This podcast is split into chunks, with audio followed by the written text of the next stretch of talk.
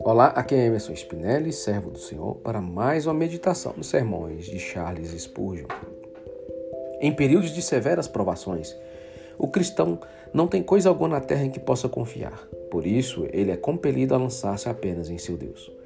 Quando seu navio está a pique e nenhum livramento humano está a seu dispor, ele deve simples e inteiramente confiar a si mesmo à providência e ao cuidado de Deus.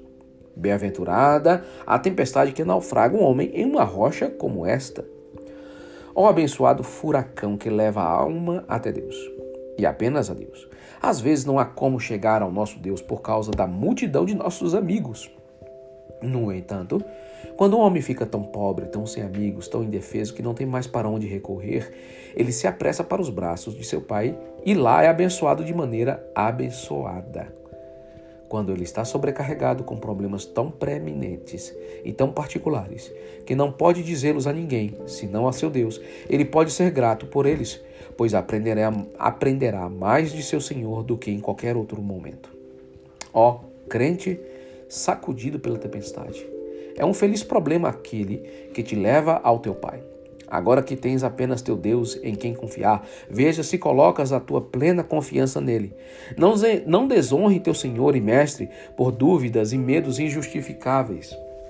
Não seja forte na fé, mas, mas seja forte na fé, dando glória a Deus. Mostre ao mundo que o teu Deus vale dez mil mundos para ti. Mostre aos homens ricos quão rico és em tua pobreza quando o Senhor Deus é o teu ajudador. Mostre ao homem forte quão forte és em tua fraqueza quando debaixo de ti estão os braços eternos. Agora é o momento para corajosas façanhas e proezas de fé. Seja forte e muito valente. E o Senhor teu Deus, certamente, tão certo como ele criou os céus e a terra, glorificará a ele mesmo em tua fraqueza e magnificará sua força em meio ao teu sofrimento. A grandeza do arco celeste seria corrompida se o céu fosse sustentado por uma coisa, por uma única coluna, coluna visível. E a sua fé perderia a sua glória se ela descansasse em qualquer coisa perceptível aos olhos carnais. Que o Espírito Santo lhe permita descansar em Jesus neste dia de encerramento. Amém? Meu irmão, aqui acaba o sermão de Charles. Em quem está a tua confiança? Está no seu Deus? Ou está, como o nosso colega Charles falou, em teus amigos, na tua força, nos teus bens, nas tuas riquezas? Aonde está a tua confiança? Se você perde tudo isso, o que lhe resta? Quem é o teu socorro? Quem pode te auxiliar? Quem pode te ajudar? Somente Deus. Então não tenha a sua convicção, sua força embasada, sustentada pelas coisas naturais, pelas coisas passageiras da vida, inclusive pelos amigos que podem ser tão próximos e tão úteis, tão fiéis, tão justos conosco. Até eles podem um dia se ir embora. E o que lhe restará?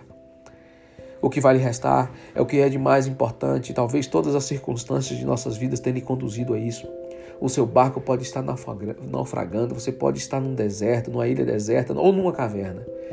Entenda uma coisa, que todas essas circunstâncias foram para mostrar a você que o teu Deus está presente, está contigo nessa luta, nessa dificuldade, nessa batalha.